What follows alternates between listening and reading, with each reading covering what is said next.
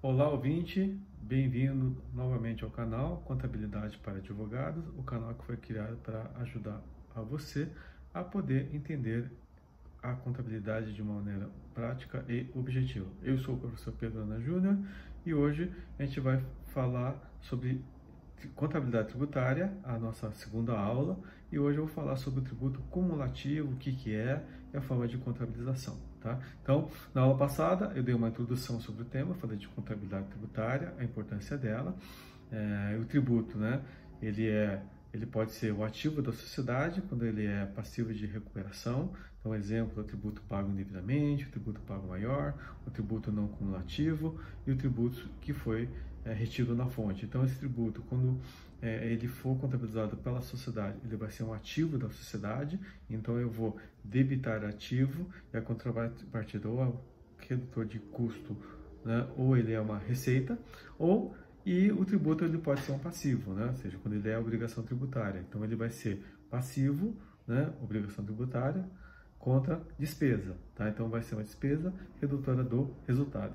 E hoje a gente vai falar, né, do tributo cumulativo. Então, antes de mais nada, tributos, né, é, é, forma clá, clássica de, de, classificação. Você tem os tributos incidentes sobre a venda ou sobre o consumo, o ICMS, IPI, PiscoFins e ISS, e os tributos incidentes sobre o resultado, sobre o lucro, que é o imposto de renda e a contribuição social sobre o lucro. E o que é um tributo cumulativo, gente? Tributo cumulativo é aquele tributo que ele é custo para a sociedade, ele não é recuperável, né? Ele é, é, a cada etapa da cadeia produtiva, ele vai incidir e eu não vou recuperar o tributo da cadeia anterior. Então a diferença do cumulativo para o não cumulativo é que no não cumulativo eu recupero e no cumulativo eu não recupero. Então eu vou é, calcular o tributo, eu vou é, apurar a obrigação tributária, eu vou lá pegar as regras de apuração de imposto de renda, as regras de apuração da contribuição social sobre lucro, eu vou pegar a regra de apuração do ISS, do PIS/COFINS cumulativo e vou apurar, né, é, pegar a base de cálculo, apurar ela, aplicar a alíquota, chegar no valor e esse valor vai ser contabilizado. Então, o tributo, quando é cumulativo, né, eu não vou recuperar o tributo pago na cadeia anterior. Então, exemplos de tributo cumulativo. Você tem lá o ISS, Imposto sobre Serviço. Você tem lá o Imposto de Renda da Pessoa Jurídica. Você tem a Contribuição Social sobre o Lucro.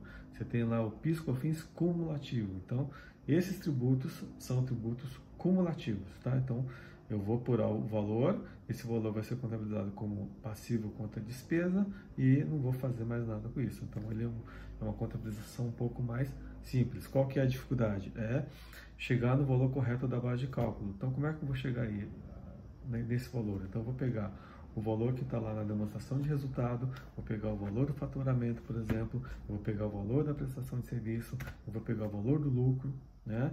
Eu vou ajustar esse valor com as, as deduções que a legislação assim permite. Então, vou pegar, por exemplo, um piscofins é, cumulativo. Então, vou pegar a receita da prestação de serviço ou da venda da mercadoria ou da venda do produto industrializado ou da operação de conta alheia, vou deduzir aquilo que a legislação permite, como por exemplo, descontos incondicionais, vendas canceladas, né? É, e vou chegar no valor, né? Vou ter a base de cálculo, vou aplicar a líquida, vou chegar no valor. Esse valor vai ser o valor que vai ser contabilizado. Vai ser contabilizado. Como é que vai ser a contabilização do tributo cumulativo? Eu vou contabilizar passivo, obrigação tributária, contra despesa, tá? Então, por exemplo, um tributo incidente sobre venda, que é o, por exemplo, ISS, ou o PIS/COFINS cumulativo, onde é que ele vai estar contabilizado na demonstração de resultado? Vai estar ali, lá em cima, nas primeiras linhas do balanço. Então, você vai ter lá a receita da venda do serviço, a receita, né, da venda daquela mercadoria, ou a venda daquele produto, tá? E logo seguinte eu vou ter a redutora dessa linha, que são as despesas referentes aos tributos incidentes. Então, vou ter uma linha de PIS, uma linha de COFINS, uma linha de ISS, e aí eu tenho o valor líquido que é a receita líquida, tá?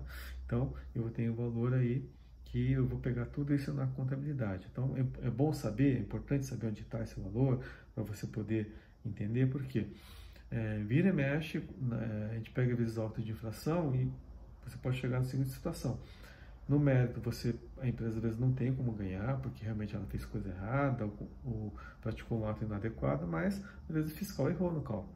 Então, onde é que você vai pegar isso? É pegar, confrontar o cálculo que o fiscal fez para chegar naquele valor, daquela infração, com aquilo que seria correto de acordo com a legislação tributária. Então, você vai pegar a, a legislação do ISS, ou a legislação do PIS/COFINS cumulativa, a Lei 918, e verificar se aquilo que o fiscal está atribuindo como inadequado pela empresa está correto ou não, e se tiver algum erro no cálculo, você pode eventualmente arguir isso no auto de infração e fazer a demonstração. Então, isso ajuda muito para você poder é, eventualmente reduzir o valor devido pela parte da sociedade e eventualmente conseguir ter um sucesso aí na esfera administrativa. Tá? Então, é importante você saber como é que contabiliza, onde achar e poder entender essa matéria. Tá? Então, é, hoje é isso que eu queria falar com vocês, então, sobre o tributo cumulativo. Ele é, é um pouco mais simples, né? porque é passivo contra despesa. Tá? Aí você tem que entender a regra que cada tributo tem de apuração, de cálculo, fazer a comparação. Né? E é, espero que vocês tenham gostado dessa aula. Se gostou, dá um like. Se é, não está inscrito no canal, se inscreve. Se puder recomendar o canal para conhecidos, contatos, amigos, é, o professor agradece. Espero ver vocês na próxima aula, quando a gente vai falar de tributo não cumulativo. Tá? E aí, é, coisa fica um pouquinho mais complexa, mas você entendendo o tributo cumulativo já ajuda, porque daí fica mais fácil para você entender o tributo não cumulativo. Obrigado, gente. Até a próxima aula.